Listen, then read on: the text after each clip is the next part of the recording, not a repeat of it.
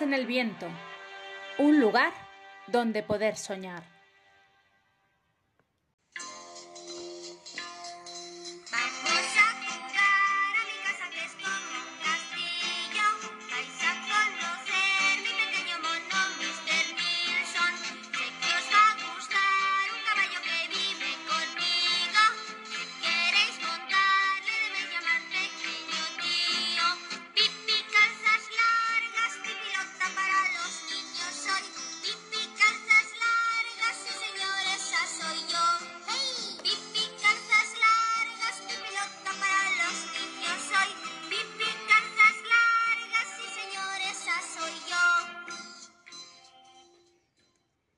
Bienvenidos al octavo capítulo del libro Pipi Calzas Largas, escrito por Astrid Lindgren.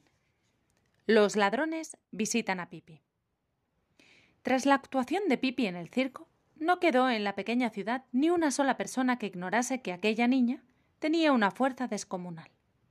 Incluso se publicaron artículos en el periódico local sobre el caso. Pero naturalmente, los forasteros no sabían nada de Pipi. Una noche de otoño, dos vagabundos iban por la carretera que pasaba frente a la casa de Pipi. Se trataba de dos ladrones sucios y andrajosos que habían salido al campo en busca de cosas para robar. Al ver que había luz en Villa Kunterbund, decidieron entrar a pedir algo de comer.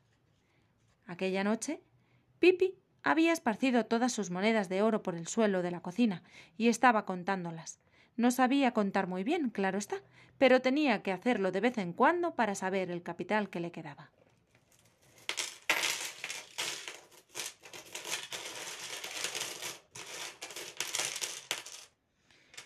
setenta y cinco, setenta y seis, setenta y ocho, setenta y nueve, noventa, noventa y nueve, noventa y diez, noventa y doce, 94, 36. seguramente habrá más números. Pero ¿para qué seguir contando? El caso es que tengo mucho dinero todavía. En ese preciso instante llamaron a la puerta.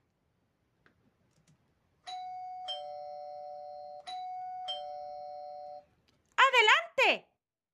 Pero si lo prefiere, quédese donde está. Eso es cosa suya. La puerta se abrió y entraron los dos vagabundos. Ya os podéis figurar la cara que tendrían al ver a aquella niña pelirroja sentada en el suelo, completamente sola y contando dinero. ¿Estás sola en casa? le preguntaron. No. Está conmigo el señor Nilsson. Los ladrones, como es natural, no podían imaginarse que el señor Nilsson fuera un mono que dormía en una cama de muñeca pintada de verde con una diminuta sábana liada a la cintura. Creyeron que era el dueño de la casa e intercambiaron un guiño que quería decir volveremos más tarde. Pero a Pipi le dijeron Hemos entrado para que hagas el favor de decirnos qué hora es. Esta sí que es buena. Tan grandotes que sois y no entendéis el reloj. ¿En qué colegio habéis estudiado? Un reloj es una cosa que hace tic-tac. Anda continuamente y no llega nunca al final de su camino. Si sabéis algún otro acertijo como este, contádmelo. Terminó Pipi alegremente. Los maleantes creyeron que era Pipi la que no entendía el reloj por ser demasiado pequeña, y sin decir nada, dieron media vuelta y se marcharon. ¿Has visto cuánto dinero? Preguntó uno de los ladrones. ¡Qué suerte! No tenemos más que esperar a que la niña y ese señor Nilsson se acuesten y se duerman. Entonces nos colaremos en la casa y nos apoderaremos de todo el dinero. Se sentaron a esperar en el jardín, bajo una encina. Caía una fría llovizna y además estaban hambrientos. Esto era bastante desagradable, pero el recuerdo del dinero que acababan de ver les daba ánimos. Las luces de las casas fueron apagándose, pero la de Villa Kunterbund seguía encendida, pues Pipi estaba enseñándose a sí misma a bailar la polca, y no pensaba acostarse hasta haberla aprendido a la perfección. Por fin, las ventanas de la casa de Pipi se quedaron a oscuras como todas las demás. Los malhechores esperaron un buen rato para asegurarse de que el señor Nilsson se había dormido. Al fin, se dirigieron sigilosamente a la puerta trasera de Villa Kunterbund y se dispusieron a abrirla con sus ganzúas. A uno de ellos, que por cierto se llamaba Plum, se le ocurrió empujarla después de hacer girar el picaporte y vio que la puerta cedía, pues no estaba cerrada con llave. Deben de estar locos, dijo en voz baja su compañero. La puerta está abierta. Mejor para nosotros, contestó su compinche, un sujeto de cabello oscuro al que llamaban Carlson Trueno. Este encendió su linterna. Entró en la casa y avanzó hasta llegar a la cocina. No había nadie en ella. En la habitación de al lado estaba la cama de Pipi y la camita de muñecas del señor Nilsson. Carlson Trueno abrió la puerta del dormitorio y miró cautelosamente el interior. Todo estaba en calma. Paseó la luz de la linterna por la habitación. Al proyectarse el rayo de luz sobre la cama de Pipi y ver solamente dos pies descansando sobre la almohada, los vagabundos se quedaron petrificados de asombro. Como de costumbre, Pipi tenía la cabeza en los pies de la cama, debajo de las sábanas. Debe de ser la niña, musitó Carlson Trueno a Bloom. Seguramente está dormida. Pero. ¿Dónde está el señor Nilsson?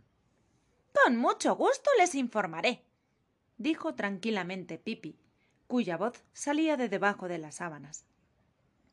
El señor Nilsson está acostado en la cama de muñecas.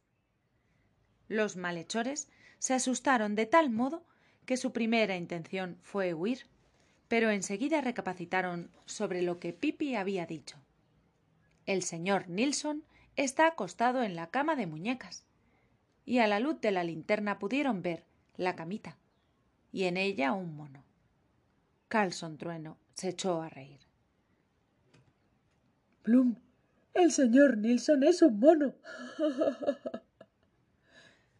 Pues ¿qué creían ustedes que era? dijo Pipi desde debajo de las sábanas. ¿Una máquina de segar?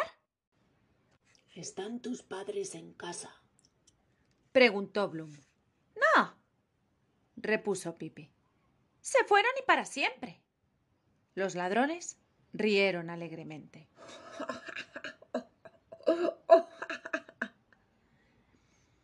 Bueno, señorita, levántese. Tenemos que hablar, dijo Carlson Trueno. Ahora no puedo porque estoy durmiendo. Pero díganme, ¿Se trata otra vez del reloj? Porque en ese caso podrían ustedes. Pero Bloom, sin dejarla terminar, dio un fuerte tirón a las sábanas. ¿Sabe usted bailar la polca? le preguntó Pipi mirándole fijamente a los ojos. Yo sí que sé. Preguntas demasiado, dijo Carlson Trueno. ¿Podemos preguntar nosotros también? Dinos, ¿Dónde has guardado el dinero que tenías en el suelo de la cocina? En la caja de dulces que hay en la despensa, contestó Pipi francamente. Los malhechores hicieron una mueca de burla. Supongo que no te importará que lo cojamos, amiguita. Oh, no. exclamó Pipi. ¿Por qué tendría que importarme? Carlson Trueno fue por la caja de dulces y regresó con ella. Supongo, dijo entonces Pipi saltando de la cama y dirigiéndose a Carlson Trueno paso a paso. ¿Que no le importará que yo se la quite? ¿Qué sucedió entonces? Los ladrones no se lo explicaron. Pero lo cierto es que, segundos después, la caja estaba en manos de Pipi. No estamos para bromas, dijo Carlson Trueno. Danos la caja enseguida y asió fuertemente el brazo de Pipi, con el propósito de arrebatarle la codiciada presa. Yo no bromeo, dijo Pipi, levantando a Carlson Trueno y sentándolo sobre el armario de la cocina. Momentos después, su compañero estaba a su lado.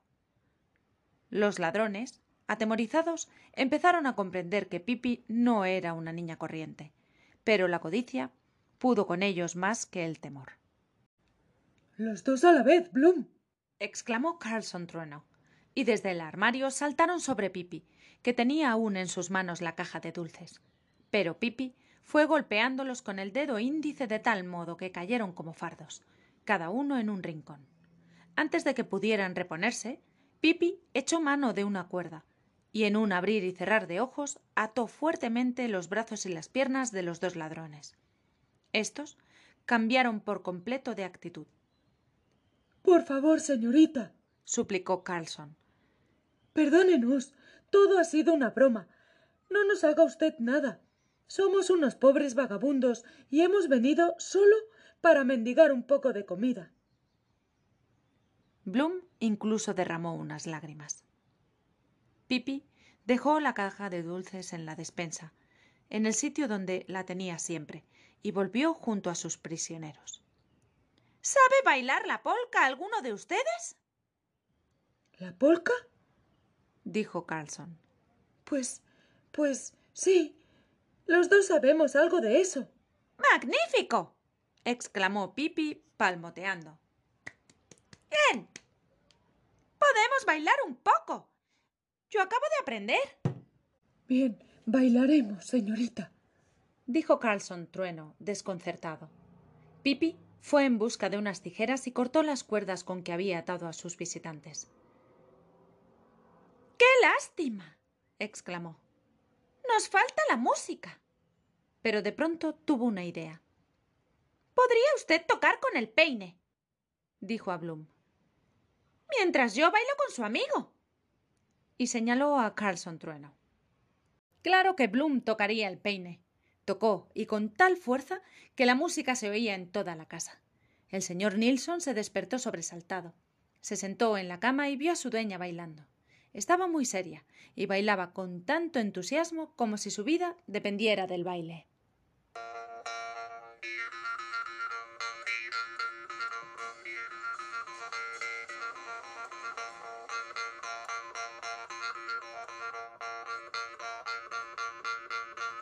Al fin, Bloom dejó de tocar, alegando que el peine le hacía cosquillas en la boca, y Carlson Trueno, que llevaba todo el día andando por la carretera, empezó a sentir cansancio en las piernas.